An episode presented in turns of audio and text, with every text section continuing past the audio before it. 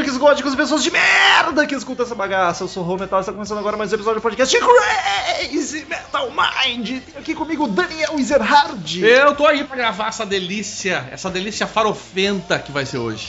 Gostosa E também. quem, quem mais tá aqui? O Já da Casa, o primeiro padrinho, o que mais colaborou até hoje lá no tirar o extrato do banco, Carlos Augusto Monteiro do Rio de Janeiro. Mas não é porque ele é rico, não, é porque ele pode ser rico também, mas é porque ele foi um dos primeiros a colaborar e tá aí até hoje. Olha só, seja bem-vindo novamente. Uhul! Shut through the heart! Hoje tá animado, hein?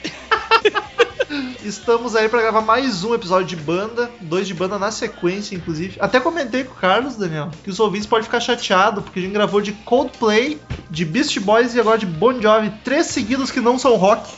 Ah, olha isso!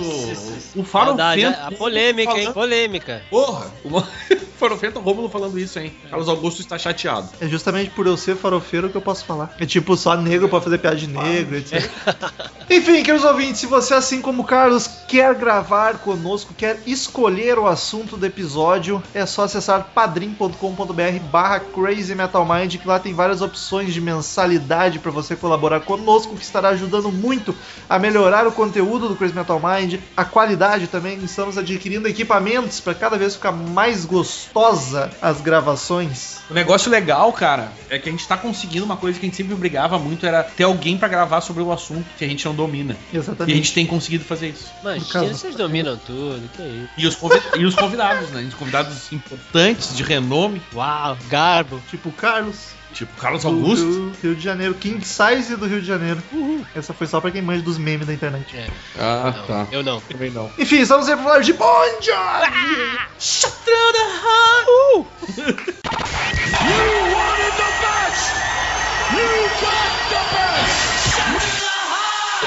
Hello, I'm Johnny Cash.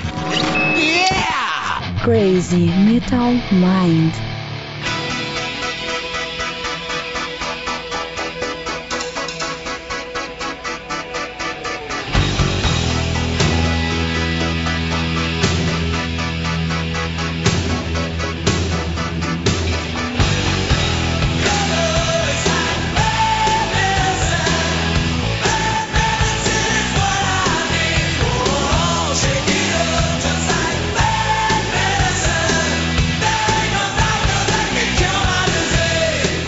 Saber, Carlos, é tua banda favorita? Não porque quis, né? Então, sempre foi uma parceria entre o Kiss e o Bon Jovi. Acho Olha até só. que o Bon Jovi já ganhou durante muito tempo, mas é que nos últimos anos, né? Bon Jovi, né? Então acho que deu umas baixadas de bola, mas é a banda que eu já mais vi, mais vi show na vida. Eu já vi 13 shows do Bon Jovi.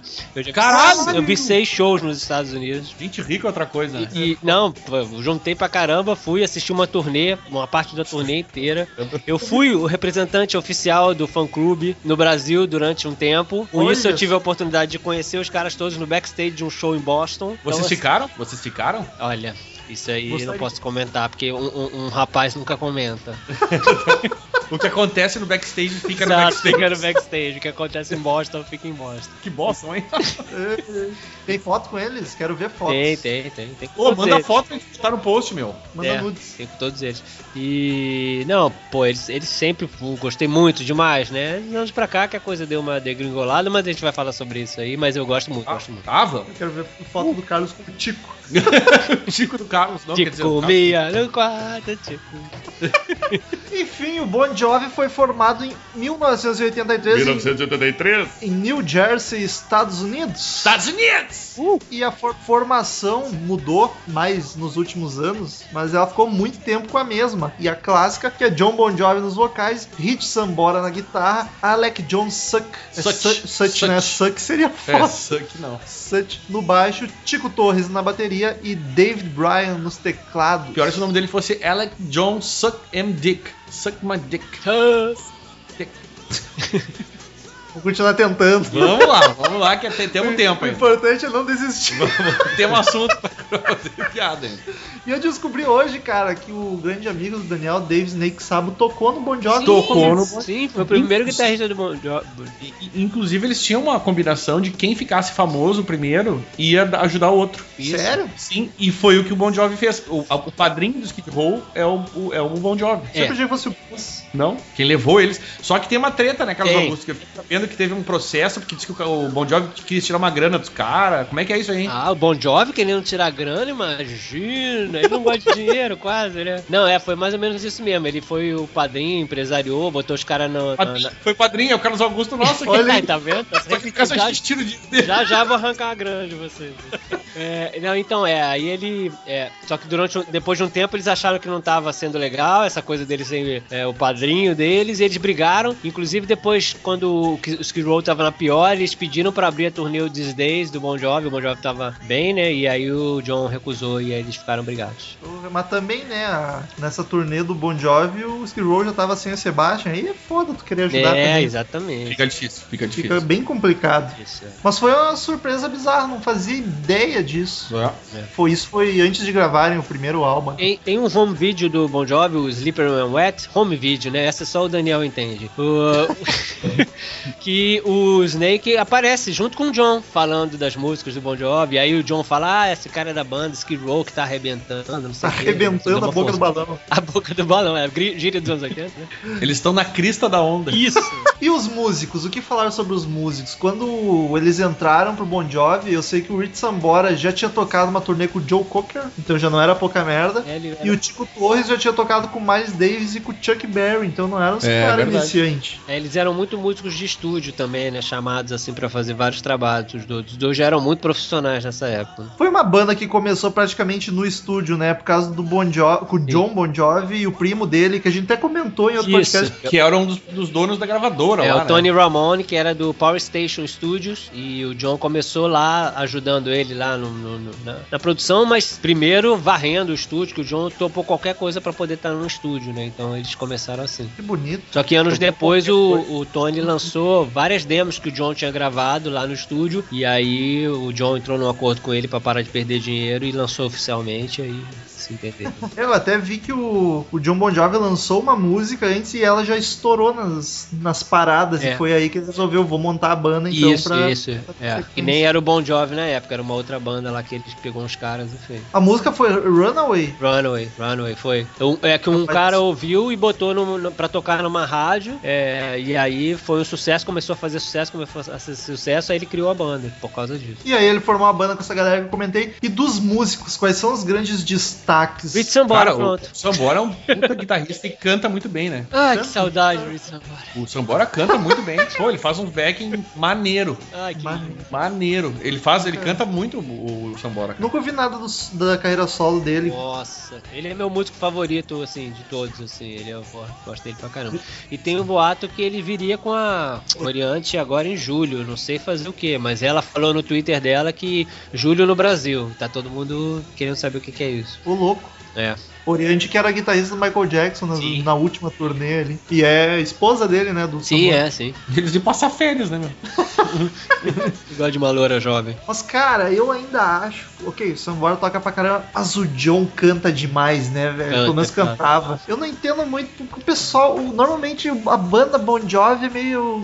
O pessoal tira sarro, não leva muito a Cara, sério. Rola é- um preconceito forte é entre porque- o rock and roll. É porque na verdade é um, é um- Eles fazem o famoso, né? Arena Rock, ou Rock Arena, que é o, a, a separação do rock dos anos 80 que pegou o hard, as bandas de hard heavy que queriam ser comerciais. E obviamente o, o Bon Jovi é uma banda muito comercial. Cada que é o vez famoso. Aqui tem muita, teve muito sempre a piada nos anos 90 de ah, o tal do rock de arena, que é esse rockzinho meio, tipo chiclezinho, comercial. Meio pra mulherzinha, sabe? Aquelas coisas assim que tinha de rock. Ah, eu sou roqueirão. É. Eu, eu, sempre, eu sempre gostei. Tinha um preconceito também, porque a gente vai crescendo ouvindo essas coisas, né? Aham. Mas eu, hoje em dia eu gosto muito mais. Eu gosto bastante de Bon Jovi, assim. Não é, É. das minhas bandas preferidas, né? Nem, nem perto disso. Mas eu gosto bastante da banda. É, e o John Bon mas eu Jovi- acho que é um pouco por isso, cara. É pelo clima comercial que eu acho que a galera meio que não levou a sério. E o John sempre teve muito essa visão comercial. Então, assim, o o histórico dele é até de um rock mais elaborado. Ele, ele era conterrâneo do Bruce Springsteen, ele curtia Billy Joe, ele curtia o South John, Southside Johnny, que era uma banda local lá também, que fazia um som bem parecido com Bruce Springsteen e tal. Mas eu acho que ele viu que naquele início dos anos 80, que o que tava fazendo sucesso era esse rockzinho, começou com aquela coisa Def Leppard, né? Aquelas bandas né, dos anos 80. Eu acho que ele sentiu que aí era o lance e aí passou a fazer aquilo e, e fez bem, né? Tanto que hoje em dia ele não é tão mais conectado com essa galera como muitas outras bandas são, né? Acho até que se ele tivesse ficado mais conectado seria mais interessante. Mas ele entrou numa de ser maior do que tudo, né? Então ele até se distanciou um pouco disso. Então eu acho que ele sempre foi muito um cara de visão, assim. Ele é tipo um Gene Simmons, só que com decisões Mais erradas. Eles eram uma banda de hard rock que não ficava nada atrás de nenhuma outra, tá Não, ligado? não Da mesmo, época é, dos não anos 80. Era uma farofada foda pra caramba. Ô meu, e, e uma coisa que comprova um pouco esse negócio do Bon Jovi ser uma banda comercial, e ele é um hitmaker, né? Isso pra Ele é um caramba. puta do ele e hitmaker. o Rich fizeram, né? É, ah, que o Bon Jovi foi uma das bandas de rock que mais vendeu disco na história, cara. Eles têm mais de 130 milhões de É, discos por vendidos. isso que inclusive tem uma, uma, uma coletânea, meio coletânea lados B e outtakes, né, e raridades, que se chama 100 milhões de fãs não podem estar errados. E tanto o título como a capa imitam um disco do Elvis, que não me lembro quantos mil, mil ou milhões eram, provavelmente mil, né, porque naquela época. E aí eles, eles realmente são os maiores ve- vendedores. Já foram muitas vezes a banda mais lucrativa, o show mais lucrativo do ano, que ficava disputando ali com Rolling Stones, Madonna. Então realmente é uma banda que já fez muito dinheiro. E tem, eles têm uma, um award aí que né, pouca, pouquíssima gente tem, que é o o da, vocalista mais gato. que é da RIA lá, a associação aquela de fonográfica americana, que eu nunca me lembro a tradução de RIA. Eu, eu, eu Sempre- todo podcast eu leio o tu nome. fala que tu não lembra. Mas eu nunca lembro. Ah, enfim, eles, ele tem o famoso Diamond Award, que é um cara é, que só, só bandas ou, ou músicos que vendem mais de 100 milhões de discos ganham. Caramba. E o Bon Jovi tem esse aí, porque eles venderam-se mais de 130 milhões de Sim, discos. sim, É porque isso foi em 2000 e pouco que eles fizeram esse álbum dos 100 milhões, já tem um tempo. Ei, eu tava estudando, tipo, eles não tem nenhum. Tem álbuns ruins, mas não tem nenhum álbum que foi um fracasso, assim, comercialmente falando. Pelo que eu analisei ali, Não, por é que esses todos mais novos. bem pra caramba. aqui- E tipo, ok, o Bon Jovi lança um álbum, pode ser horrível, mas vai fazer a turnê Vai. desse álbum, Exato. vai lotar tudo. eu tá só, ligado? eu só uma coisa que eu comentei com o Romulo, talvez a gente chegue lá, mas que eu gostaria de comentar agora, já que ele puxou esse assunto. Fica à vontade. É que o Daniel. álbum de 2015, por exemplo, eu nem sabia que existia, cara. Eu também não. É, mas Tipo, seria gente- bom se não existisse, né? Mas. Tipo, meu, a gente faz podcast, tá ligado? A gente, de certa forma, tá antenado no que tá saindo de notícia, porque a gente grava É, até os, conversa. os conversas de som. E eu juro pra ti que eu não sabia que existisse isso, cara. Ou a gente ouviu e nem deu bola. assim. É, pode ser, compreensível. É compreensível. Não sei se estamos adiantando, mas é compreensível porque era o final de um contrato com a Mercury, né? Que é o selo que era da Polygram, virou Universal. E ele queria lançar um álbum assim, ah, lança aí, entendeu? Lança pros fãs só pra eles terem. Tanto que a capa, ela faz meio que essa brincadeira, é uma capa meio. como se fosse só um envelope de um LP, assim, entendeu? É realmente uma coisa que não devia ter existido musicalmente, eu acho. Mas enfim, a gente vai chegar lá. Porra, eu fico pensando, porque o de 2013 já é um lixo. Imagina se esse foi só pra, pra encher a linguiça. É, Deve a ser o a vantagem de 2013 é que eles vieram no Rock in Rio, então tem um pouco uma relação assim, né, afetiva com o Brasil que me faz gostar um pouco desse álbum, mas realmente, é. Para, Carlos, para de ser suspeito. Eu sou muito Para, para de ser suspeito, ele não consegue.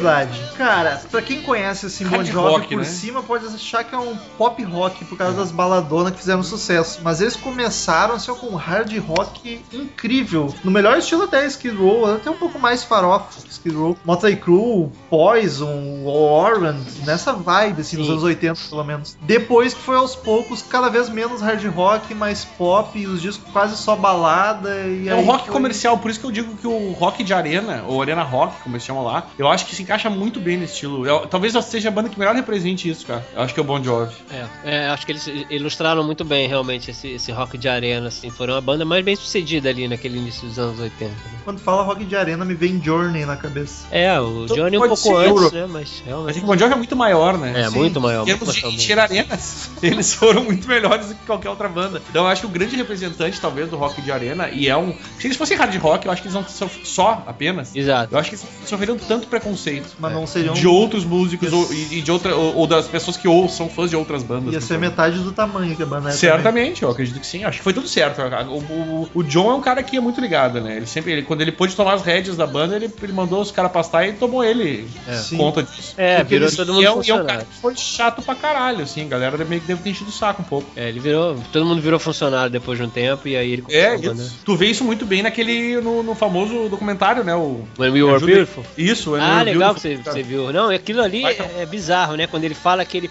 Eu sou um CEO de uma marca que tem 20 anos, não sei o quê. Pô, ali ele. É bizarro, o cara fala como Bizarro. empresário mesmo, sabe? Não. Ele não tava falando do molho do pai dele, né? Não, ainda não, né? O pai dele é um encostado, o irmão dele também trabalha. Os dois irmãos trabalham pra ele. O irmão foi é, o, é- é o editor de vídeos dele. O, Olha aí, ó. Tivesse irmão que nem o Bon Jovi, hein? É, que o- o outro irmão é o- hoje em dia chefia o fã clube, porque antes era mãe, mas a mãe ficou muito idosa, o irmão passou a fazer. E o irmão sempre apareceu no clipe de Bad Medicine, naquele início. Não sei se você sabe aquele início que tem aquele Sam Kinison, é, aquele doidão. É, o irmão dele aparece ali, então eles sempre tiveram próximos. E o pai agora tá com essa história de molho, que meu Deus do céu. Porra, mas o, o John, o John também era encostado, só que no primo dele, é mal de família. Ia ser É, massa mas, mas encostou né? pouco, né? Encostou pouco. Propaganda. John, bom molho. Isso. Lavou! Hoje tu não tá Desculpa inspirado, né? Desculpa aí, pessoal. mas segue tentando. Vamos lá, vamos lá. Eu, você sabe que eu, eu sou que nem Bon Jovi, eu não desisto nunca. Mas, mas voltando àquele documentário, ali realmente mostra muito o que, que é o Bon Jovi, né, hoje, né? Porque ele é um cara que é um empresário, que comanda uma marca. Realmente ele foi bem claro ali, ele nem tentou esconder, né? Que Sim, ele, é- ele, ele fala como empresário, um Isso, grande empresário. Ele fala, mesmo. tá todo mundo agora indo pra, pra jantar, pra se divertir, eu tô aqui resolvendo o problema do show. Exato. Já viu isso? Não, Sim. não vi Eu documentário. recomendo o Romulo É ver, um cara legal. que gosta de, ver Ah. documentários e filmes. Curto. Eu vi uma vez, tava passando lá, sapeando na net, vi o documentário, eu fiquei vendo, porque é bom, assim, é, é legal tu conhecer. conhece vários- Mas realmente ele aparece como um cara que tá distanciado da banda, como um empresário mesmo, É, sabe? eu- E eu é acho- bem, ele sai do show com a toalhinha, pega e tipo. E vai fazer vou me- contabilidade. Vou, é, vou me incomodar com cálculos. É tipo uma coisa assim, tá ligado? É Não, bem- o documentário é legal, mas é um pouco triste por esse lado também, porque fica uma É, não, coisa eu muito concordo. fria, né? Porra, o cara é um calculista. E toda a banda falando, não, realmente o John, eu deixo nas mãos dele, porque, né, não sei o É quê. exato isso. Bem isso aí mesmo, eu me lembro pior. Conformismo, o Tico é o maior. Eu quero jogar meu golfe, né? Ele não, ele fica lá assim. Pior, ele fala, ele tá, ele- inclusive ele tá num carrinho de Tá golfe. no né? carrinho de golfe. E aí o cara fala, ah, eu não quero me incomodar com conta, eu quero jogar meu golfe, deixa isso com o John. Tipo, é bizarro, tá ligado? É muito bizarro. E, é- e é um contraste muito grande pro outro documentário do Bon Jovi que é muito famoso, que é o Access Areas, que fez muita gente ser fã de Bon Jovi, que é da época do New Jersey, que, que mostra a turnê do New Jersey, né? Inclusive quando passou por aqui pelo Brasil pela primeira vez. Que Ah, aquilo é cara. uma banda de rock, uma banda de rock na, na estrada. Pô, que foi parar até a Rússia naquele Moscow Peace Festival, que rodou Foi a primeira banda que É, foi autorizada a entrar na. Rússia, foi o, Bon- o Bon Jovi. É, a lançar um disco. é, e e aquilo é um contraste muito grande, alguns anos depois, de uma banda que é uma banda de rock. Pode ter muita coisa, né, forçada ali, mas enfim, é assim mesmo na época. E o que uma banda hoje em dia é, que é um, um negócio, né? E eu acho que ele leva isso muito ao extremo, assim. Eu acho que ele nem tenta disfarçar. Eu acho que isso que deixa a coisa meio. deixa a música muito. E a música ficou muito pobre por causa disso, né? Então. O Gene Simons pelo menos tenta enrustir um pouquinho. Exato. Não, e o Gene tem essa coisa do Kiss é minha vida. Não, porque o Kiss é foda, entendeu? E o John não, o John não, ah, esse é, eu sou o dono de uma empresa com uma marca. Show me the money. Mas, ô, É. Romulo, olha, olha, depois comentemos. Vou ver. É, eu acho legal é, tu ver. É bem, bem interessante esse lado. Daí grava de novo o podcast.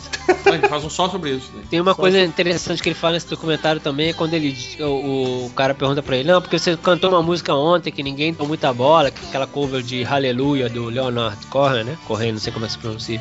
E ele fala, é, pois é, eu tento colocar essas coisas, mas o que o público quer ouvir são os, os clássicos. Mas é óbvio, né, pô? Tudo bem, é, pode ser bonita a que não- música, mas, pô, o que a galera quer ver é o que a galera quer ver, né? Ele meio que não, porque... não sei o quê. Mas no último Rock in Rio foi um pouco assim, ele tocou muito lá do Exato! B. Mas, mas ali teve um lance, né? De... E eu senti uma É, é. revolta, uma Exato! revolta. Oi? Eu senti uma revolta genuína né, na tua fala aí. Mas é, mas ali no Rock in Rio teve aquela coisa, né? O Rich tinha saído naquele ano e o, o Tico tinha passado mal. Então eu acho que ele teve que botar assim, ó, vou fazer um show padrão da turnê e dane-se, entendeu? Foi isso que ele O fez. Tico tá- tava cabisbaixo. É, o Tico tava. Chamou tava uma baranga pro palco pra chamar atenção, conseguiu que a imagem daquele show fosse, né, eternizada no, na história do Rock in Rio com aquela mulher que subiu no palco, mas enfim, Feia pra caralho. coitado, pode estar ouvindo. Mas já pensou? Oh, não, é, é, mas é feia mesmo, foda-se. Só pra comentar aí mais os, os dados sobre a, a grandeza da banda, eles, em 2006, eles foram indicados pro Hall of Fame na Inglaterra. 2006? Na Mas Inglaterra. não é um Hall of Inglaterra. Fame de compositores? Eu acho que Ele e o Rich Sambora ganharam o Hall of Fame de, de compositores. Isso. Foram, ganharam, não, foram, foram induzidos, induzidos. Ah, ao Hall of Fame de, de compositores em 2009. Isso. Então eles têm esses dois grandes títulos. Não, assim, e tem de- muita música boa dos dois, né? Muita música boa que entrou pro É uma dupla foda pra caralho. São dois grandes hitmakers. Né? Muito.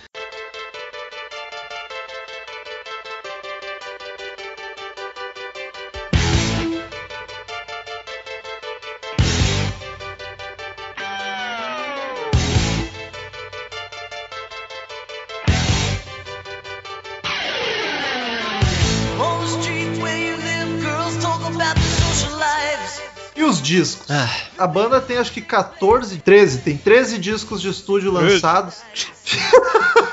o Daniel saiu e fez o Lombardi, muito bom. fumar. Ah, mas eu, eu acho que é não sei se dá pra passar todos. Eu acho que tem uns que nem vale a pena, mas pelo menos no começo. É, o começo é, tem que ter. é inevitável. Eles começaram em 84 com o Bon Jovi, o álbum homônimo. Sim, que, Runaway. Cara, confesso que eu não conhecia esse disco, nunca tinha parado pra ouvir e curti É demais. lindo, né? Eu acho lindo esse álbum também. Não sabia que eles já tinham começado tão bem, assim, de É. cara com música foda pra cacete.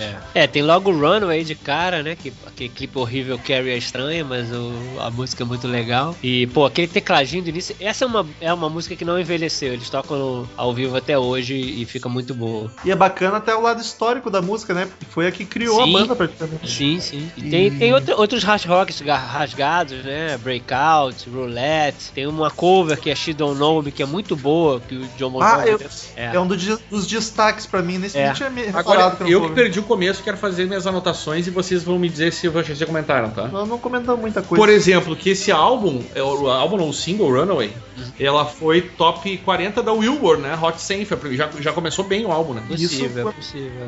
Mas isso depois do lançamento do disco ou antes, quando ela foi... Ah, não tem esse dado, mas eu sei que ela chegou a ser top 40 da Billboard Hot 100 Justo. e o álbum chegou a ser número 43 da Billboard 200. Caralho, álbum de estreia. Cara, né? e tipo, é um álbum que é até desconhecido pra muita gente Muito, até hoje. né? então. É. Eu não conhecia nenhuma música desse disco, ouvi hoje e achei fantástico. E eles abriram pro Scorpions e pro Kiss, né? Sim, nessa, sim. nessa fase. Eles abriram pro ZZ Top também. É, não é. sei. Não, Nessa, eu tô falando dessa fase específica. Sim, sim. Nessa fase eles abriram pro Scorpions pro Kiss. E foi o- a, a Kerrang, aquela famosíssima revista de rock. Hoje em dia não seria um mérito ser o 11 melhor álbum do ano. De rock, né? De É. rock. Naquela época era. Pô, tinha muita banda de rock. 84, cara. Exatamente, tinha muita banda de rock. E eles foram já de cara, assim, os décimo, entrou como 11 Eles ganharam um disco de. Esse disco ganhou disco de. Chegou a disco de prata na Inglaterra e disco de platina nos Estados Unidos. Só que platina foi depois. Foi com o tempo. Ele assim. chegou a ouro e depois, com o tempo, chegou até platina. Sim. Que é mais de, se não me engano, um milhão de cópias, né? Tem milhão. É uma cacetada de milhão. É um milhão.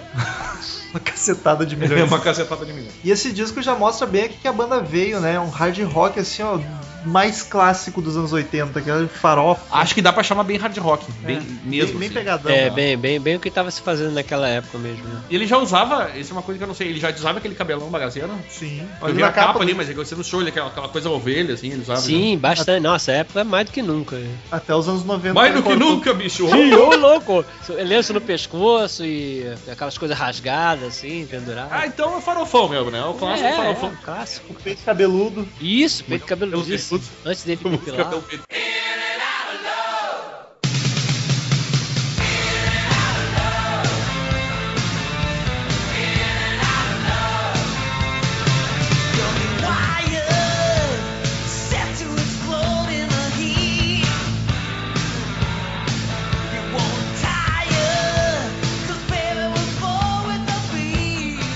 em 85, apenas um ano depois, tem o segundo álbum que eu não sei falar o nome, eu sei que é Fahrenheit. É, Fahrenheit. seven, Ah, é. 800, né? 7,800. É. Sabe o que, que é? 7.800 graus Fahrenheit. Isso, é, o- é a temperatura de ebulição do tungstênio, que é o metal que mais Ai, alto metal? temperatura precisa pra derreter. É isso. Que Eles são muito quentes. Por isso que o Romulo, por isso que o Romulo é difícil de derreter.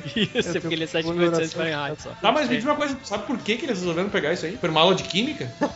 Não sei, alguém Não, disse pra que ele. escolheram? Tu não sabe essa informação, não tem por que, que eles resolveram pegar não, o. não, não, por que não? Mas é, é a temperatura mais alta de um, de um metal pra se derreter. É por isso, que é um som tão, tão hot que tá. É, faz sentido, claro. É, era isso, né? Mas vai, vai entender a lógica dessa época. Esse álbum chegou ao número 37 nas paradas top 200 da Wilbur. Pô, tem E, não, e ganhou platina e. Platina foi aonde?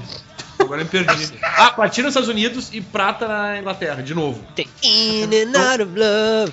Dois álbuns, só esses aí já venderam mais de um milhão de cópias. Esse, É, olha, esse álbum tem duas músicas horríveis, que são King of the Mountain e é, To the Fire. Fora isso, Mas todas é são excelentes. Tem Tokyo Road, que é muito boa, Silent Night, que é uma balada linda. Only Lonely Parece também é uma um balada de música de. Natal. Silent Night. É, não, é, é outra Silent Night.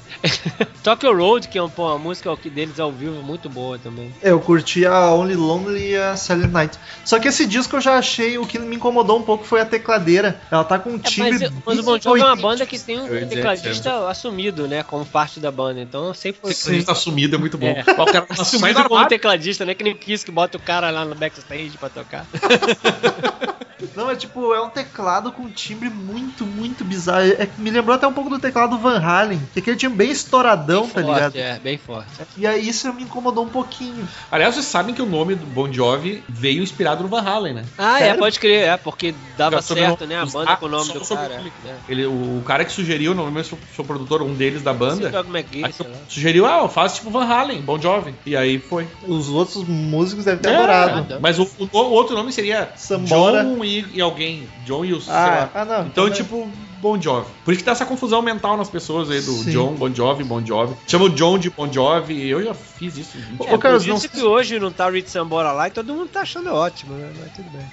É verdade, nem, nem dão falta, né, quem não, não manja. Ô, Carlos, não, não lembro se foi tu que mostrou, mas tem um vídeo deles em algum programa de humor, nem lembro se é o Saturday Night Live, que eles zoam justamente o nome da banda. Não, não fui eu não, mas é muito bom isso aí, que ele fica falando, né? E tal isso, que tal aquilo, é? que tal Bon Jovi? Os caras, mas é teu sobrenome ele? É. Ah, foi, que coincidência. É, é, é bem legal, eu sei qual é. Mas eu prefiro o primeiro álbum comparado com o segundo, apesar de que é bom também o segundo ainda. É, acho que eu também prefiro o primeiro. Mas tem músicas isoladamente no Fahrenheit que são muito boas, como Tokyo Road, é, Silent Eu Night. acompanho o voto do relator.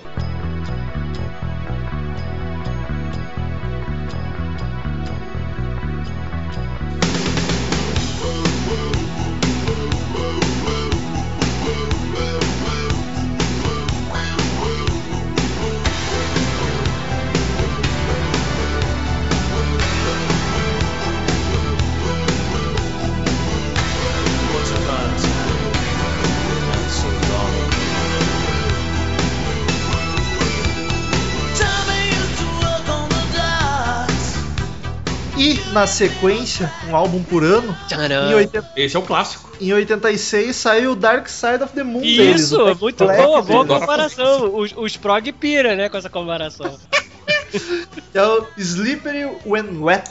Ou escorregadio quando molhado. Ai, que Então, loucura. Cuidado, tipo, dá uma plaquinha em casa do chão, assim, tá? Escorregadio. Eu vou dizer que é o Nevermind deles, então. Nossa, inclusive porque é, a capa que eles queriam que fosse, eu tô com ela na minha frente aqui, é uma moça com a blusa escrito Sleeper and Rat, meio rasgada, né? Em Tem essa capa? apropriados, toda molhadinha. Então, assim, eles queriam que fosse essa capa, mas aí o nego achou que era muito, né? Ah, meu Deus, que absurdo. E aí fizeram aquela capa meio de do sereno no vidro, né? Escrito Sleeper and Rat. Sei muito bem o que é aquilo. tá É tipo um bafo no vidro, É, um bafo assim. no vidro, é, é. Mas a capa Um original chuveiro, era tá uma ligado? moça molhadinha com a camisa rasgada. É, eles mudaram a capa porque era na época lá da. E que capa bem feia, né? Jesus, essa, essa com a coisa rosa é, em volta. é, é um álbum tão icônico, né? Que uma capa dessa. Mas a esse álbum aí, obviamente, chegou a primeira, foi o primeiro lugar nos Estados Unidos. Os dois grandes singles, que é You Give Love a Bad Name e Living on a Prayer, foram número um da Billboard Hot 100. É, e Wanted Dead or Alive, né? É, Never Say Goodbye essa- também. essas duas chegaram ao número um, né? O Wanted não chegou. E o, nos Estados Unidos ganhou o disco de diamante e na, na Inglaterra foi três vezes platina essa porra. Esse disco vendeu pra caralho. É, e- esse é o tipo do disco que existe até aquela série álbuns clássicos com, com um documentário sobre ele, porque foi quando tinha aquele Desmond Child, que vocês até falaram no episódio de New Jersey, que é um grande compositor que já compôs com todo mundo, né? E o Bruce Fairbank, que era o, o produtor, eles foram gravar no Canadá, ficaram meio isolados lá, e aí iam pra night, e aí, então o- tudo isso contribuiu pro clima que é esse álbum, né? Foi o E- Gene Simon, se não me engano, que indicou pra eles o Desmond Child Ah, bem, bem possível, é. pra, pra compor. E, e, pô, realmente, como o John Bon Jovi já disse antes, assim, nessa época as bandas tinham chance de trabalharem o seu som até realmente estourarem, né? Você vê que foi o terceiro álbum que fez a banda estourar, né? Hoje em dia, às vezes, se o cara não faz sucesso de cara, já fica uma coisa meio é, complicada. Então, assim, ele, ele diz que era uma época muito boa, que você tinha tempo de poder produzir a sua obra-prima, né? Que foi realmente o que aconteceu com o Sleeper and Rat, que quando saiu o Sleeper and Rat, aí a coisa estourou, né? Eles passaram a ser uma banda acima das outras, né? Mais destaque. É, das outras. esse disco foi o que fez eles explodir pro mundo todo, mas Exato, os dois primeiros já foram absurdamente bem, não dá pra dizer que eles não tinham estourado Sim, de é, cara. localmente, com certeza, né? Mas foi nesse álbum que eles. Ele- eu acho que esse álbum é que jogou eles pro mundo, né? Isso. Saiu dos Estados Unidos pro mundo. assim. E da Inglaterra também, porque na Inglaterra eles sempre foram uma banda que desde o começo eles fizeram bastante sucesso. Sim, sim. É, e, e passou a ter essa coisa, né, do Wanted Dead or Alive, que apesar de não ter sido o número um, como você falou, é uma música que até hoje ela, ela, ela não ficou datada, né? É uma música que. Não, é um clássico, esse é um clássico. É um clássico, né? É um clássico. E tem Acho uma que é história que, o, o Bob Dylan, quando ouviu essa música, falou pro John Jovi. Eu gosto dessa, daquela música de cowboy de vocês e tal. Que é Tinha que ser. assim. Será que o Bob Dylan ouviu a Days of Glory? É, de pois Cowboy é. também. Ele É, falou, não, eu é. gostava mais da outra. E tem a Never Say Goodbye, que eu acho bem bonita também, Sim, bem é bacana. bem legal. É. Eu acho muito boa essa Tocou música, muito nos bailinhos aqui. Os Pô, meu, bailinhos. Livre na Praia é um clássico, né? A galera Clássico, cantando clássico. refrão no show, assim, na, no, nos- É, nas uma festas. das últimas. Eu acho que a Living on a Prayer e You Give Love a Bad Name são os dois maiores clássicos deles. São os dois singles da- da- desse disco, né? Né? Talvez nos anos 90, pra galera um pouco mais nova, as outras baladas tenham É, bombado mais. Depois, dando um pulo, mas depois de Living on a Prayer foi Always, que foi o, o single de É. maior sucesso depois de Living on a Prayer. Acho que foi até maior que Living on a Prayer. Mas realmente foram essas duas músicas que deram a base, né, do que é o Bon Jovi. A Wiz que nem tá em disco nenhum, né? É, não, tá na Sai. coletânea Crossroads. É, exato. Que é outra belíssima canção. I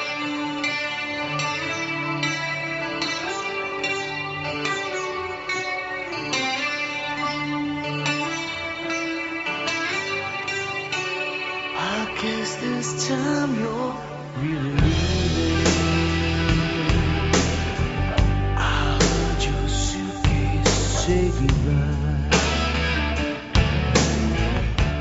E aí, no 88, 88? agora que estourou pra caramba, eles deram um ano só de turnê aqui. A primeira Aí vez o- que dá. O famoso, com aquele sotaque perfeito de Carlos Augusto, New Jersey. New Jersey.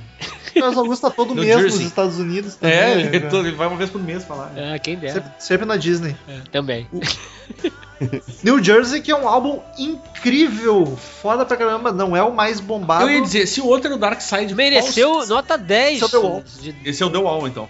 Foi o álbum mais vendido, né? Olha, ah, esse álbum foi número um na Inglaterra e nos Estados Unidos. Ele ganhou a primeira vez que um álbum de hard rock teve. ah, não foi a primeira vez, mas foi o álbum de hard rock que teve mais músicas no top 10 da Billboard. Foi uma cacetada de música que chegou no top 10. E o mais importante, esse é o único álbum do Bon Jovi que ganhou um podcast do Crazy Metal Mind É, muito bem. até o momento. E as os grandes singles, que era Bad Medicine e I'll Be There For You, foram número um também nos Gosto Estados Unidos. Baby, né? Duas vezes platina na Inglaterra e sete vezes platina nos Estados Unidos. É muito disco que eles venderam. Eu tenho a impressão que foi o mais vendido do Bon Jovi. É, e, e a, a carreira toda do Bon Jovi é, é engraçado. Isso uma vez um jornalista argentino falou numa entrevista com eles e eu concordo. Sempre foi feito em, em duplas de álbuns, né? Veio o Bon Jovi e o 7800, veio o Sleeper e o New Jersey. Então sempre teve Faz essa sentido. coisa, Jersey, né? E o New Jersey E, cara- foi, foi meio que um irmão do Sleeping Rats e também porque aquela pressão do sucesso, né? Naquela época a gravadora mandava na banda, né? Absurdamente. Então, assim, ó, vocês têm que continuar fazendo sucesso, tem que continuar. E, e- e o Bon Jovi nunca se importou muito, o Jones nunca se importou muito com isso, né? Em fazer sucesso e Sim, repetir. é com ele mesmo. Mas, cara, se tu olhar ali o setlist, ali, a playlist, sei lá, as músicas do disco, cara, tem muita música, tipo, que a galera conhe... Eu conheço, co- conheci quase todas antes de conhecer o álbum, assim. E, e realmente, aí tu entende porque que teve tanto top 10, né, cara? Que, porra, Lay Your Hands on Me, Bad Bad, esse Born to Be My Baby, Blood on Blood, que é uma música do caralho. There for you. é. I'll Be There For You, Stick To Your Guns, porra, tem um monte. You Give Love a Bad Name, né, meu? Porra. Não, é Não, um álbum é- maravilhoso. Essa é, essa é ao vivo, essa é ao vivo, tá certo. É do. Saiu só no Japão, na real. Mas é, ô meu, se tu olhar, é um, porra, é um disco muito clássico. Eu curto muito a Ride Cowboy Ride. Muito, é, muito, eu também gosto. é. E, e era pra ter se chamado Son of Bitches, né? Esse álbum, né? E aí acharam melhor botar só New Jersey. E recentemente saiu uma edição limitada dele com todas as demos da época do que seria o Son of Bitches, né? Que são músicas que os fãs já conheciam, mas que vieram com um tratamento muito melhor de áudio e tal. Então é uma, é uma edição limitada muito boa que saiu lá pra 2012 por aí. E esse é um disco que, como falei, já tem podcast. Quem quiser ouvir a gente destrinchando ele por completo. Alguém deu nota 10, não lembro se foi o Romulo ou o Daniel. que Eu me lembro. Acho que foi, a média dele ficou 9,1. É incrível. Olha só. Não, mas é um puta no álbum, né, cara? Vamos, vamos falar sério, né?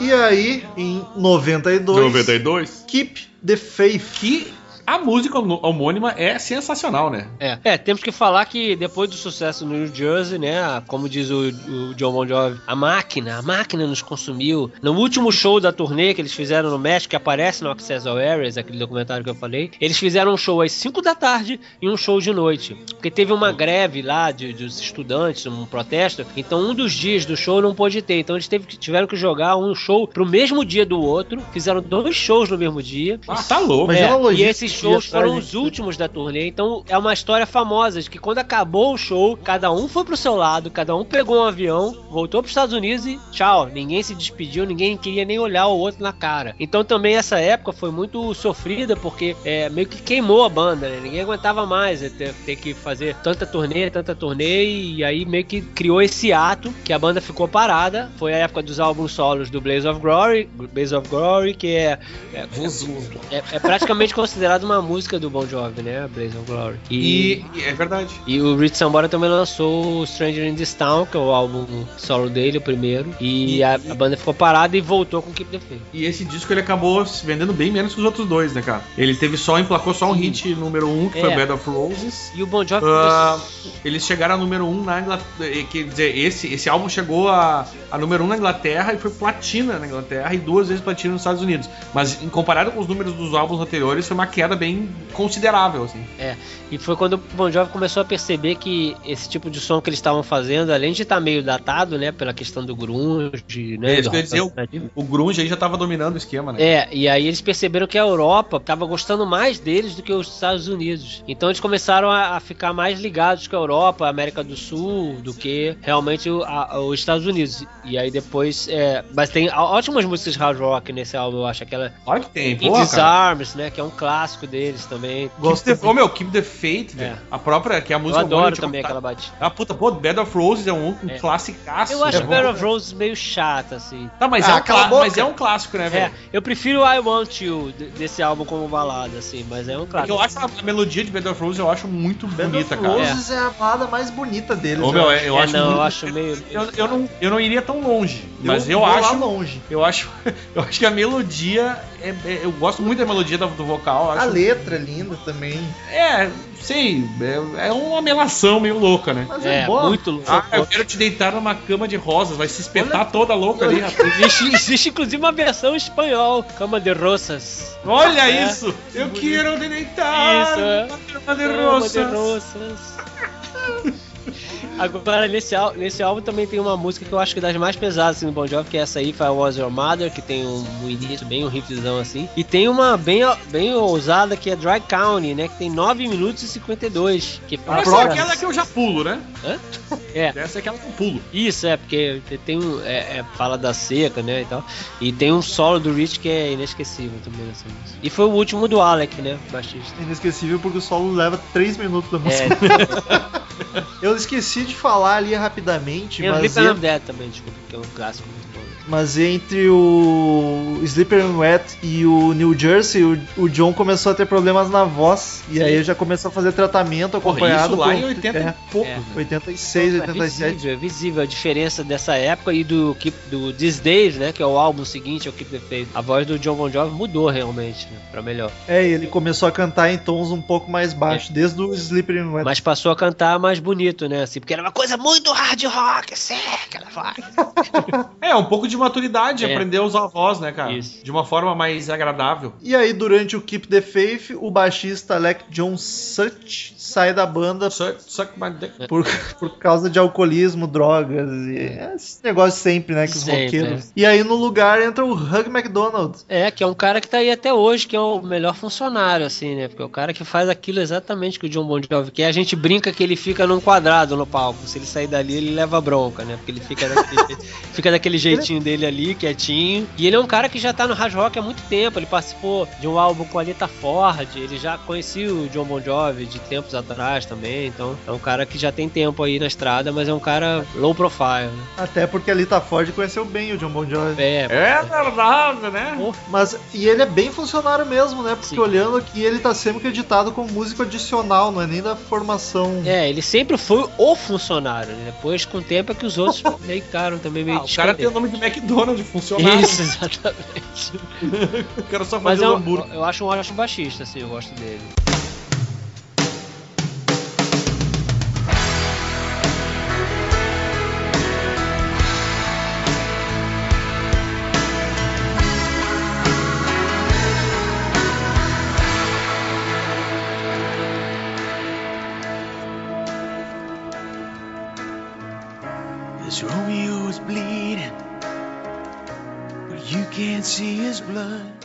95 Cinco. Saiu These Days, que a partir daqui. Não, mas eu queria falar sobre o Cro- Crossroad. Ah, sim, é bom. Fica à vontade. É, o que, o que aconteceu com o Crossroad? Ele teve o Always, né? Isso. E aí o que aconteceu? Esse foi o single mais vendido do Bon Jovi na história da- dele. Exato, foi como eu falei, foi maior que Sleeper Wet, né? É. E, e a gente vai pular esse álbum, porque afinal de contas, né? É uma. Tem uma greatest. É um greatest com músicas novas. É, teve Só que este álbum foi o álbum mais vendido na, na Inglaterra em 1994. Caralho, mas faz sentido, é só clássico nessa merda também, só música foda. É, eles pegaram ali, né? Juntaram os bagulho, lançaram umas novas. A clássica Always, que é, o coitado no Rock in Rio quase cagou nas calças pra cantar.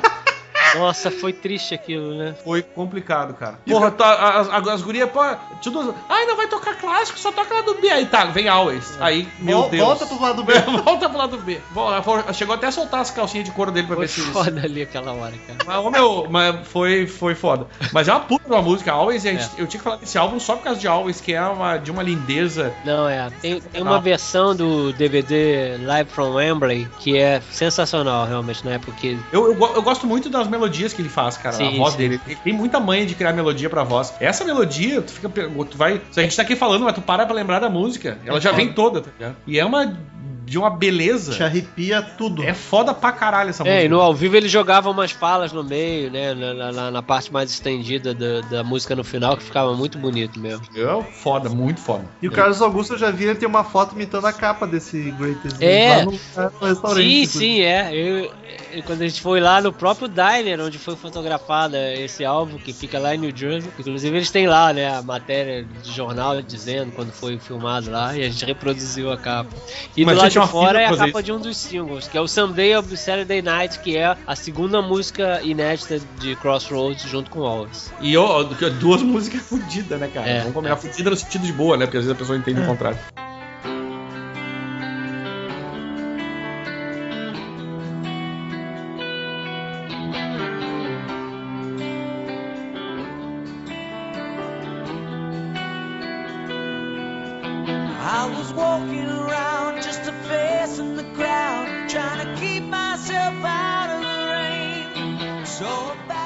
Mas agora sim, chegamos então. Days.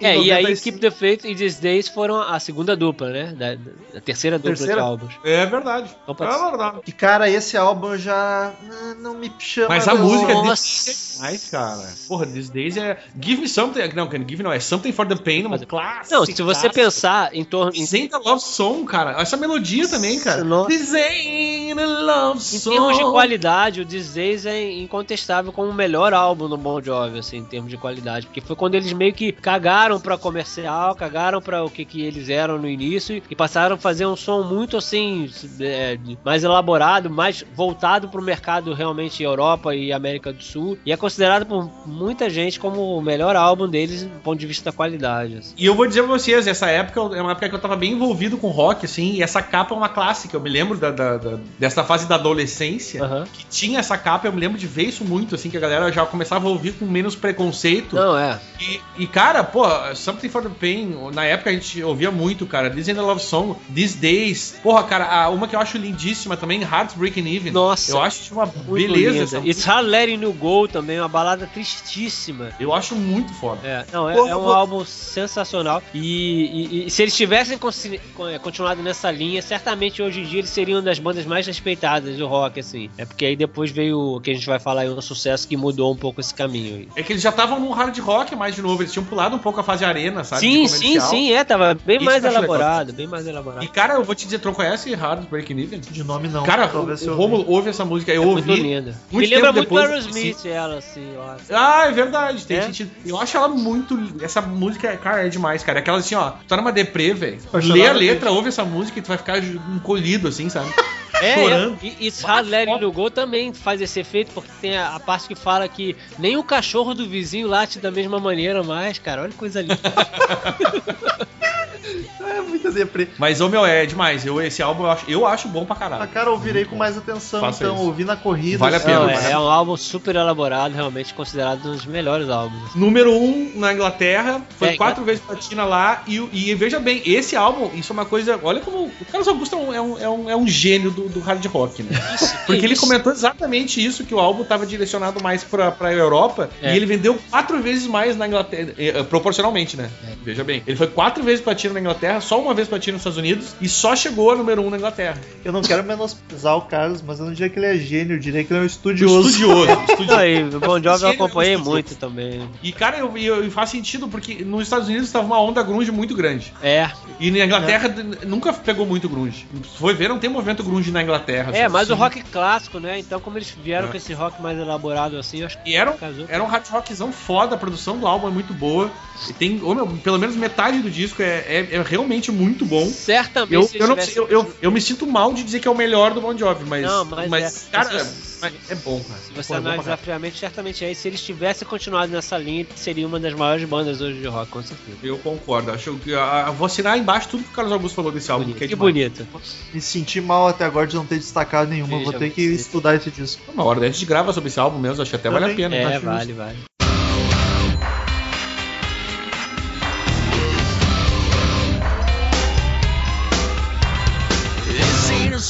Song for the broken hearted. E aí, em 2000, Crush. 2000, Crush. Então, Bom. aí teve mais um hiato, mas foi um hiato programado. Não foi aquela coisa, não aguento mais olhar na sua cara. Foi tipo assim, vamos dar uma parada, cada um vai viver sua vida e a gente volta. Aí o Tico Torres foi lá pintar, jogar golfe, não sei o quê. Rich Sambora lançou mais um álbum solo, que é o Undiscovered Soul. O John Bon Jovi também lançou o Destination Anywhere. E foi, foi ser ator, né? Fez uns filmes horrorosos. Então, a gente pode dizer que o Tico foi dar uma pintada, é isso? Foi, foi dar uma ticada lá, é. Né, cara? E aí, Ah, esse álbum e aí eles tivemos aí, ó. voltaram, mas foi uma coisa meio combinada. Daqui a uns dois, três anos a gente vai voltar e vai se encontrar e ver se rola alguma coisa. E aí veio o Crush, né? Que o- foi um azar e uma sorte ao mesmo tempo. Que eles compuseram It's My Life, que é também um dos maiores sucessos da banda, né? Linda, linda. Baita. Inesperadamente foi um sucesso. Mas sabe, Carlos, que na época que saiu, muita gente falava mal de bah, porque não é Bon Jovi. Eu sempre achei triboa essa música. É, porque ele tem uma produção meio um eletrônico ali no meio, né? Ele lembra um pouco de produção meio do YouTube, assim, Isso, sabe? tem uns efeitinhos ali no meio, era um cara Mas eu gosto, produtor cara. que... Eu vou dizer que eu gosto bastante dessa música. É, então foi um azar e uma sorte. Uma, um azar porque tirou eles completamente daquele caminho que eles estavam no These Days, e uma sorte porque tornou a banda, estourou de novo nos Estados Unidos de uma maneira avassaladora. Justamente essa turnê que eu fui lá acompanhar foi nessa época do, do Crush, e quando tocava It's My Life, a arena vinha abaixo. Então, It's My Life e Blaze of Glory, que é uma música muito querida pelos americanos, então é, é o tipo de música que eles gostam no Bon Jovi. Então, assim, eles sentiram, pô, pra que que eu vou ficar fazendo um rock mais elaborado se aqui na minha casa, que é o maior mercado consumidor do mundo, esse tipo de música ainda tá fazendo sucesso, né? Apesar de que na época tinha aquela coisa do- das boy bands e tal. Então, assim, eles caíram de cabeça né, no It's My Life e no álbum Crush, que é- já começa a dar um caráter mais pop, assim, na música deles. É, tem, tem, tem um pouco mais de eletrônico, de Isso, efeitos. é. tá? Saindo, saiu, saiu um pouco da fase crua que eu achei muito boa, que o Disney tinha recuperado. Eu Então, digo que esse, esse é o último que tem músicas espetaculares. Depois, pra mim, Cara, It's My Life eu acho muito boa. demais. Ah, Até que o For Say Love It Is Me- and Soul, eu acho uma música meio cheia de efeitos, mas eu gosto dela. Eu gosto, que é. eu. E o One Wild Night eu acho bem legal. É, a Mama Night é que mais parece aquele início, né? Sleeper Reds, sabe? Exatamente, exatamente. Pô, cara, tem que o Mas- For Love Me, eu acho uma Cara, balada essa é quase linda. tão linda quanto a It's My Life. Essa eu comparo muito com aquela anterior do outro álbum que eu falei pra tu ouvir, que é Heartbreaking Even. Justo. Comparo, não que elas sejam iguais, mas o, o estilo de baladinha Pianinho, linda que pá. te, É. tem que o For Love Me é demais, assim. E tem também é, Next 100 Years, que é meio Dry Count, assim, né? Que também no meio tem um, um solo do Rich bem elaborado, assim. E também tem é, Captain Crash and the Beauty Queen for Mars, que é um pouco essa coisa do rock de arena de novo, né? Porque tem uma, uma melodia meio churu-chu, churu-chu, e todo mundo ficava balançando os bracinhos assim, então é aquela coisa, né? Eles, eles jogaram pra arquibancada nesse álbum. Pra eles foi bom, porque a banda acho que tá aí até hoje por causa disso também, por causa desse álbum. Mas musicalmente a coisa foi degringolando a partir daí. É, exatamente. Agora eu quero ver contigo quais discos a gente pula e qual precisa falar. porque Ah, Should I? Could I? Said the wrong things right a thousand times. If I could just rewind, I see it in my mind. If I could turn back time, still be mine. 2002 vem o Bounce. É, o Bounce eu, Eu acho que ainda deve ser falado, porque ele veio todo naquela época da vibe do 2001, 2001 né, 11 de setembro de 2001, e supostamente voltou para umas letras mais, né, elaboradas e, e Acho ele muito conscientes. malhação, musiquinha radiofônica demais, É. tá ligado? Eu, o único destaque que eu faço é um destaque negativo, que é Misunderstood, que bombou na época e eu detesto. Eu, não, eu não detesto. Não, Não, eu detesto. É a única curto, eu que curto eu Misunderstood também. O problema maior, eu acho, que a partir de Bounce é que It's My Life criou uma fórmula que, meu Deus do céu, todo álbum agora tem uma It's My Life praticamente igual. Nesse Everyday, que é I'm gonna, I will live, I will survive, sei lá, I believe. Tem sempre as frases que são repetidas da mesma maneira, em partes diferentes da música, e a mensagem é a mesma, e é aquela fórmula maldita que ficou até hoje. Tem uma música nesse, nesse estilo nos álbuns, e é uma falta de criatividade enorme. Mas do Crush eu queria falar que vocês pularam, eu não falei. Que ele, vende, ele foi em primeiro lugar na Inglaterra, nos Estados Unidos ele chegou a ser primeiro lugar, mas vendeu, eh, foi platina e nos Estados Unidos foram duas vezes platina. Sobre esse aí, eu queria concordar com o que vocês disseram, com que o, o Carlos Augusto, eu gosto de Misunderstood, acho, acho bem legal. saco. Mas, cara, fora isso, Everyday Every day you... é o mais. Chupado. Phil Collins? Eu nem sei o que dizer. Mas é. Cara, fora isso, já, já começo a não ter muito destaque aí, né? É difícil um pouco já. Aqui o Bon Jovi morre.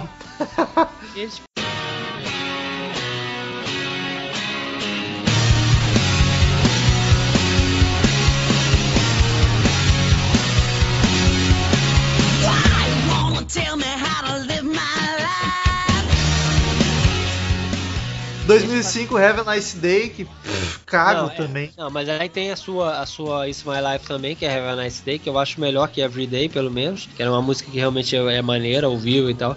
Acho bonitinha essa balada, Welcome to Wherever You Are, eu gosto. Who Says You Can't Go Home, que seria a Misunderstood desse álbum, não sei se o Romulo gosta. Que inclusive eles gravaram com a cantora country depois. Eu acho bonitinha essa Who Says You Can't Go Home também, acho bem legal. Mas é, foi só, né? O resto é só quem é muito fã que gosta mesmo. Uma capa terrível, acho muito tosca. É, e nesse, nesse álbum eles acharam que o Rich não tava dando conta, eu acho. Mas porque como- chamaram mais um guitarrista Chamaram o. Bob Bandiera, que é o guitarrista do Southside Johnny, que é essa banda que o John idolatrava na adolescência. Realmente, é que o Rich começou a entornar bastante, né? E acho que ele achou que o Rich não tava dando conta, mas eu acho isso absurdo. Apesar de que tem um fato famoso no Unplugged da MTV que o Rich mal conseguia entrar no palco. Então acho que ele ficou meio puto com Caraca. isso. Passou a tornar esse cara fixo assim na banda, né? Fixo como Mas, o enfim. O próprio Have a Nice Day, ele, nos Estados Unidos ele vendeu mais, ele chegou à platina, mas na Inglaterra também ele só ficou com ouro. E essa, sei lá, não sei o que dizer muito desse disco também. Have a Nice Day é legal. É, eu gosto da música também, gosto mais do que Everyday. Eu acho legal aquele Have a Nice Day.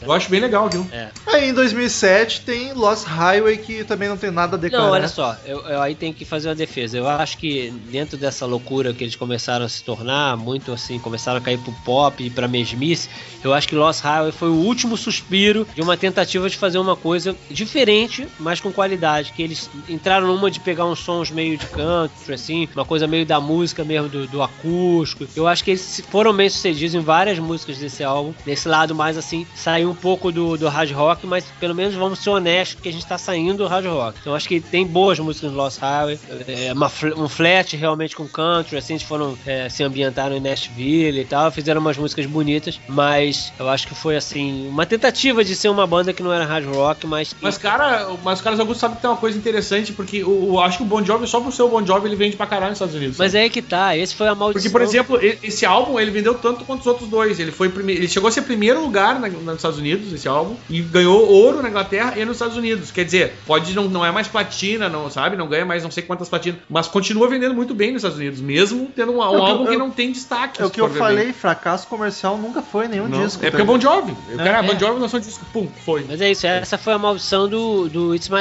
Life, que tornou eles tão famosos e queridos nos Estados Unidos, tão identificados com os Estados Unidos, que qualquer coisa que eles lançassem faria sucesso. E eles se tornaram uma banda que faz álbum pra fazer turnê, principalmente a partir daí.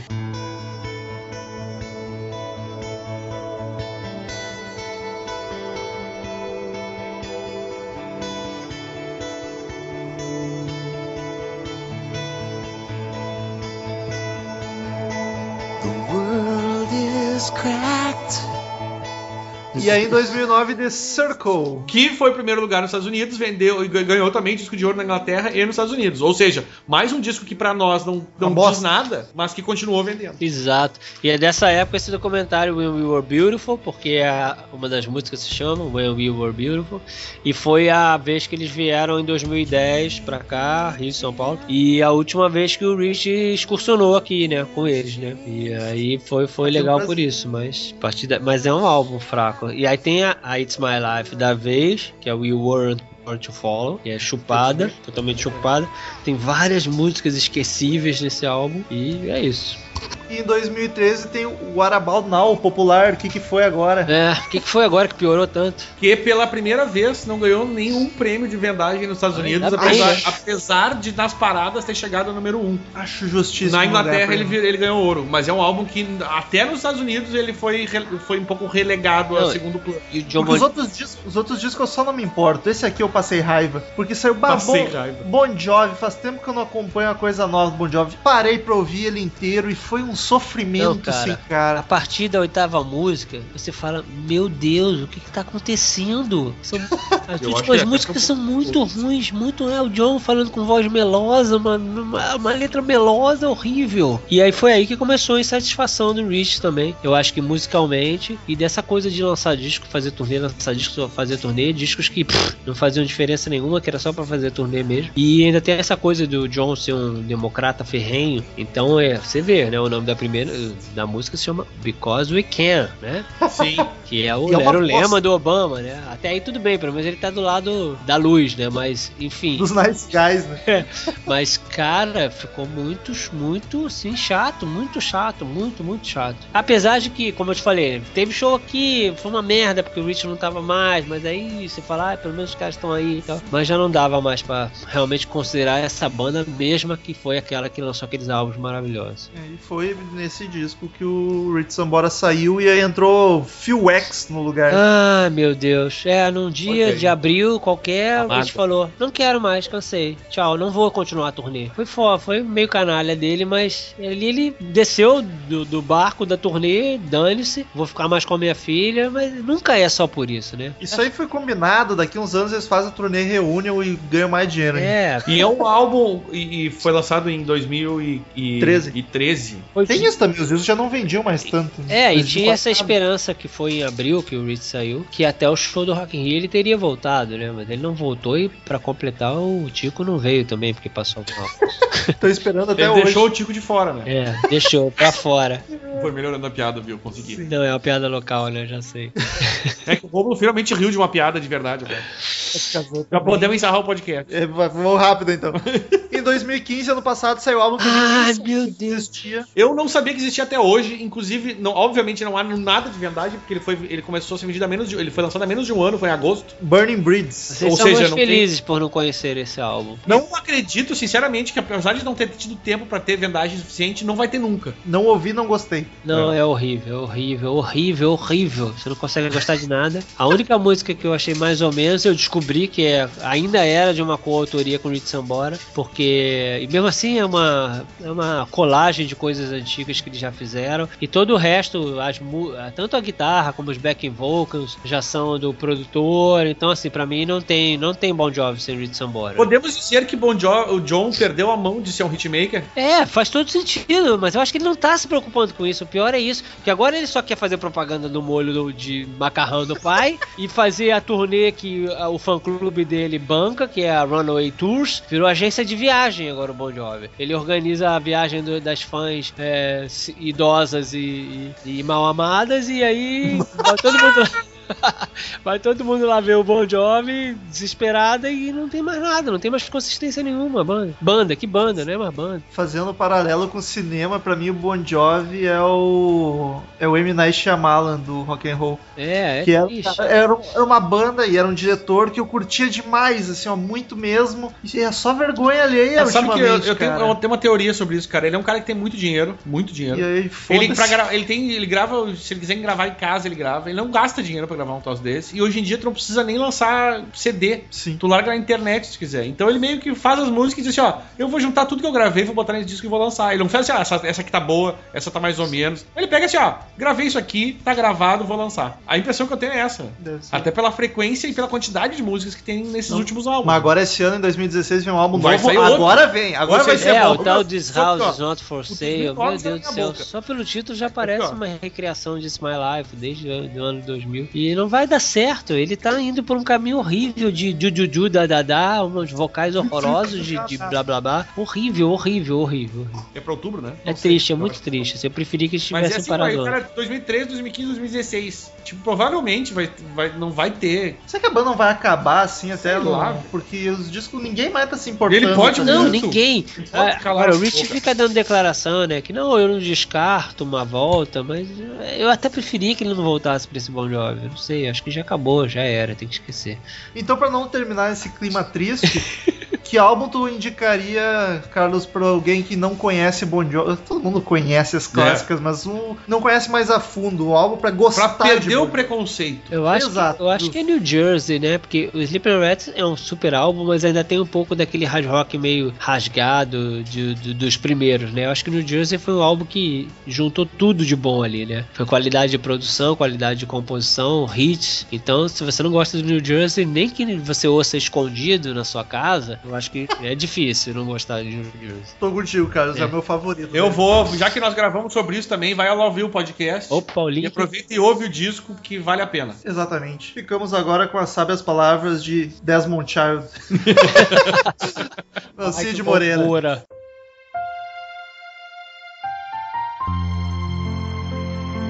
Levei um tiro no coração e você é a culpada, querida. Você deu ao amor uma fama. Bom John? Bom Jovi?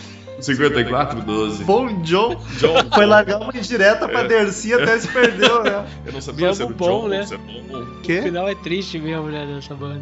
É bem de preto, vai É, mostrando. a, gente tinha que fazer- a gente tinha que ter feito ao contrário hoje. É. O cara vai vo- volta túnel do tempo, coisa vai vai voltando. You give love, bad name, bad name. I play my part and you play your game. Já cantou Bon Jovi algum show? Name. Nunca cantei Bon Jovi, mas não por falta de vontade, eu cantaria. Return to sender. Return to sender. I gave a letter to the postman. He put it in his sack. Então, queridos ouvintes, quem quiser mandar e-mail pra gente, clique em contato no canto superior direito do site ou mande seu e-mail direto para crazymetalmind.com crazymetalmind.com que a gente lê no ar no próximo episódio. Curta a fanpage no Facebook, é facebook.com.br crazymetalmind. Siga-nos no Twitter, é arroba crazymetalmind, arroba ezerhard, arroba metalromulo, arroba vinternat, porque a Nath está aqui agora. Estou aqui, Daniel- querendo ter. Daniel sumiu, não sei. Nath está aqui pra... Tava na cozinha agora, chamaram, Daniel sumiu, então é isso aí. Os feministas vão ficar bravos contigo. Ai, tava na cozinha. Olha, eu faço o que eu quiser. Feminista é isso é também. ser feminista, é fazer o que quiser. Eu estava feliz na cozinha, então é isso aí. Achei bonito. iTunes, assine o, no Crazy Metal Mind no iTunes. É só pesar Crazy Metal Mind lá no iTunes que não tem erro, dá cinco estrelinhas. YouTube, em breve a gente vai começar com vídeos novos, novos, muitos vídeos bacanas no YouTube. Então é só pesar Crazy Metal Mind ou Crazy Metal Show no YouTube que não tem erro. E temos uma novidade, né, Nath? Mas eu vou comentar aqui ó, só pra mandar um abraço pro pessoal. Com certeza. Porque o Daniel criou um grupo no WhatsApp pro Crazy Metal Mind que Tá uma loucura. Tá, todos os ouvintes foram entrando lá. os ouvintes que já estavam no grupo do Facebook. Então, entre no grupo do Facebook, ouvintes Crazy Metal Mind no Facebook, a gente coloca você pra dentro. Lá é só alegria, não tem limite de gente. O grupo no WhatsApp o Daniel criou, mas já tem 400 pessoas lá Tem dentro. muita gente, é difícil acompanhar. Não para, cara. Fica gente falando de música e de um monte de bobagem 24 horas. É, hoje tá foi, complicado. foi Foi uma sexta-feira muito louca. Eu- Só conversando com o grupo Crazy Metal Mind foi muito divertido. A gente aprendeu várias coisas sobre o ukulele, É, in- inclusive. Então nem se animem muito, porque eu acho que não vai dar mais pra ninguém entrar. E se entrar mesmo assim, não vai conseguir falar muita coisa. Porque é uma É, loucura.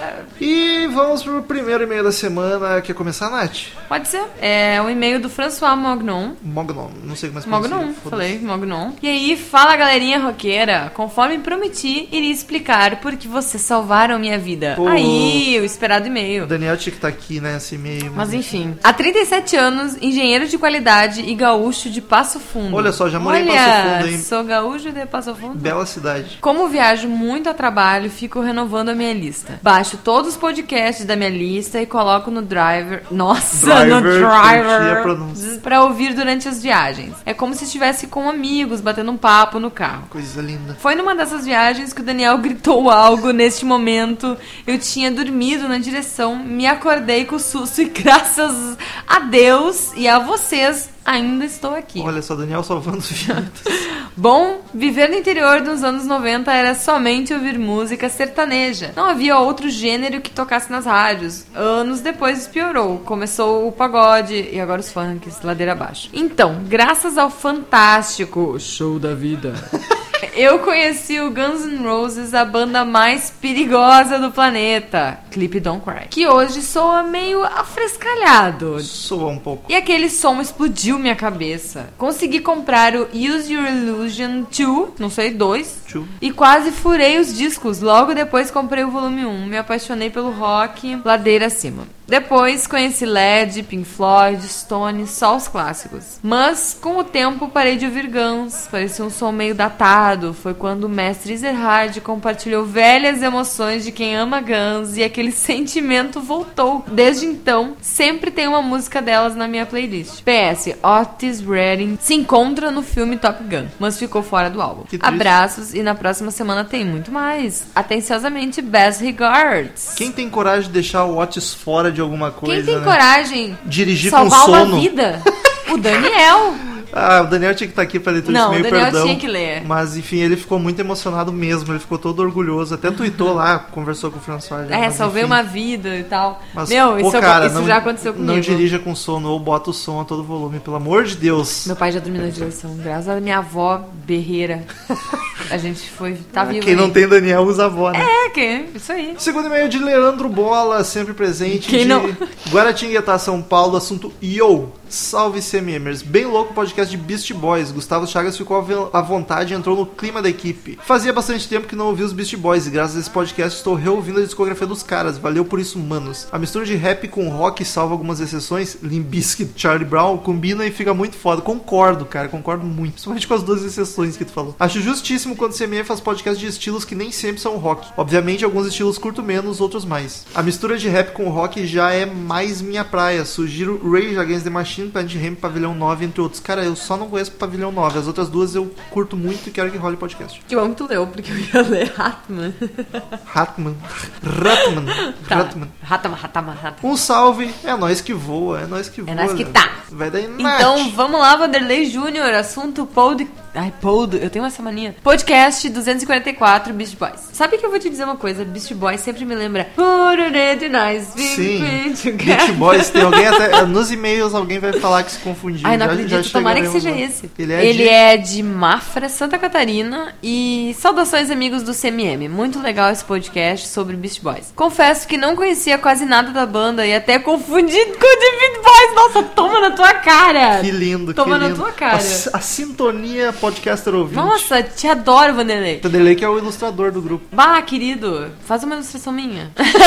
Já pedindo Todo, aqui, né? todo desenhista ouve isso o dia inteiro, Tem que, né? né? Lembro de ter achado foda a música no início de Star Trek, mas nunca procurei saber de quem era. Estou achando sensacional esse formato crossover, com convidados que só tem a adicionar ao já fodástico CMM. Vem mais por aí, hein? Obrigada, eu sei que eu sou uma convidada maravilhosa. O que mais me deixou animado foi ouvir o Daniel dizendo que a coisa boa no nu metal. No Please, no metal, desculpa. Please, façam um podcast com essa temática. Rômulo, deixe de ser hater. Abra sua mente. No mais, as participações do Cid e do Lombardi estão impagáveis. A edição só melhora a cada episódio. Forte abraço, brothers. Continuem fodas. Cara, é que tudo que eu ouvi de no metal até hoje, eu não, não me agradou. Mas assim, não acho de horrível, de não conseguir ouvir. Acho que foi só Avenged mesmo. Korn, que eu sei que é a tua banda favorita, que tu já falou várias vezes. Não me agride, apesar de não achar nada demais. Slipknot também não. Mas vai rolar podcast sim, mesmo eu não, não curtindo muito, vai rolar. Pode aguardar. Tá demorando um pouco, eu Aí. sei, mas vai rolar. Próximo e-mail de Rodrigo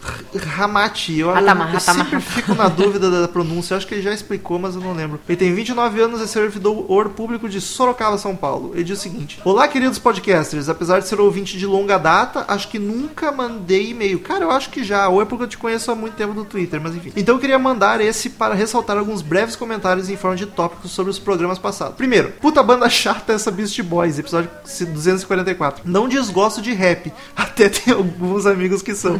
Mas essa não rolou. No entanto, o programa foi ótimo. Tive que segurar a risada em vários momentos porque estava no busão lotado. Isso, cacho lindo. Tu não gosta da banda? Ouve. Porque a gente vai falar bobagem, Com pelo menos. certeza, eu acho, eu acho válido, porque até tu pode não gostar de uma, umas músicas e daqui a pouco ver uma luz no fim do túnel. Tipo, bah, essa É música é legal. é e daqui a pouco tu vai pra um outro lado da banda que tu gosta. Fez bem, Rodrigo. Segunda, confesso que me surpreendi com o episódio de Coldplay 243. Ele elevou o número de músicas que acho legaisinhas da banda, de duas pra quatro. É, uma, Olha é, aí! dobrou. Não, isso dobrou. aí já é uma vitória pro. Crazy Metal Mind. No próximo de Coldplay vai aumentar. ainda. Vai, com certeza. Não sei se eu quero isso, mas tudo bem. Fica quieto. 3. Sobre o episódio 242 Dream Theater, é melhor do que Rush. Ah, nossa, ele desenterrou o gritinho do Murilo. Ah, nossa. Rush. Ah, vocês Ah, não é, ficaram falando verdade. isso, não seu é, maluco. O, não é o grito do Murilo, não. É o, É o. Rush. Ah. Ele não desenterrou nada, Pô, tô bem vocês louco. ficaram falando isso.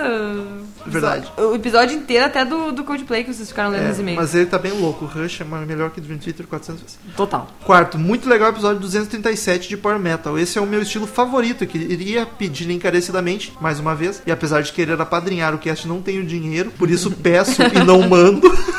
É uma que, sugestão. que faça o episódio do último disco do Angra, Secret Guard. Cara, ele pede isso há muito tempo, eu juro que Ah, eu vou gente, fazer. por favor, quando é que é teu aniversário?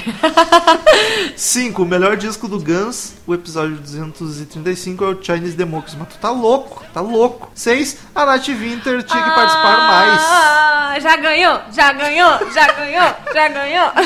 Ai, adorei, adorei o Rodrigo. Ó, Rodrigo, 29 anos. Tu vai fazer 30 esse, esse ano? Daí dá pra fazer aí um episódio teu em homenagem, ó. De Angra. Eu vou pensar Em homenagem ao aniversário dele. Eu vou adorar participar. Tu nem curte, tu não conhece Caralho, muito, eu né? escuto Angra um pouquinho, mas Ah, horror.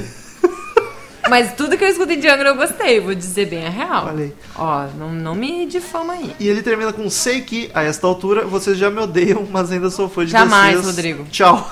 Te adoro! A, a Nath, tu ganhou agora, sem dúvida. Ganhou meu heart. Mas que isso, gente, My não odeia nada. Arthur Colorado. É o Arthur Chaves, é porque o Daniel sempre faz uma piada e ele já antecipa. Tá, é, então tá Mas, bom. né? Eu, o Daniel não tá aqui hoje. Ele é do Rio de Janeiro e o assunto é Meninos Bestiais. Eu não sei se isso é um trocadilho aí É ou o tradução, quê. Boys. Uh, Rio de Janeiro, que capital. eram os meninos bestas aqui, o Romulo e o Daniel. Também. Olá, Crazy Metal Minders. Ventando no pântano? Nem, nem rimou, nem rimou. Só no litoral. Gra... Entendeu, né? Ventando no litoral. Sim, foi bem Ah, ruim. Grata surpresa. Eu tô fazendo a parte do Daniel aqui, querido. Grata surpresa ouvir o programa sobre Beast Boys. Conheci a banda quando Yacht morreu. Eu não sei se é uma- um grito de Não é o dor. É, bem tarde. E lembro claramente da MTV fazendo um especial de 800 horas sobre a banda. Curto muito aquela primeira fase da banda, que era mais rock do que rap. Aproveitando, gostaria de indicar uma banda mais pegada para, quem sabe, no futuro próximo, o Death Metal. Death Metal. Ai, desculpa. Death Metal entre nos corações dos senhores. Indico o álbum Hurt Work da banda sueca Carcass. O álbum é um clássico absoluto do melodic death metal e consegue fazer um ótimo balanço da podreira com a melodia. Espero que curtam. Daí ele mostra, dá Manda um uma, dá um, dá um link ali da faixa Homônima Nema. Vou conferir porque eu não curto death metal por causa, principalmente por causa dos guturais, é muito barulho, mas melodic death metal talvez É, role e vou dar uma olhada. Então, PS, o assunto do meu e-mail na semana, de semana passada, um adeus para os monarcas ou dá teus pulo, do Dom Pedro, era uma tradução do A Farewell to Kings, do Rush. Como foi lido uma semana mais tarde, vocês devem ter se esquecido e não pegaram o trocadilho. Cara, eu acho que mesmo que tivesse sido no mesmo dia, a gente não ia pegar porque a gente é burro mesmo. PS2, Rômulo, o primeiro show do Axel com esse DC tá chegando, já separou seu vestido.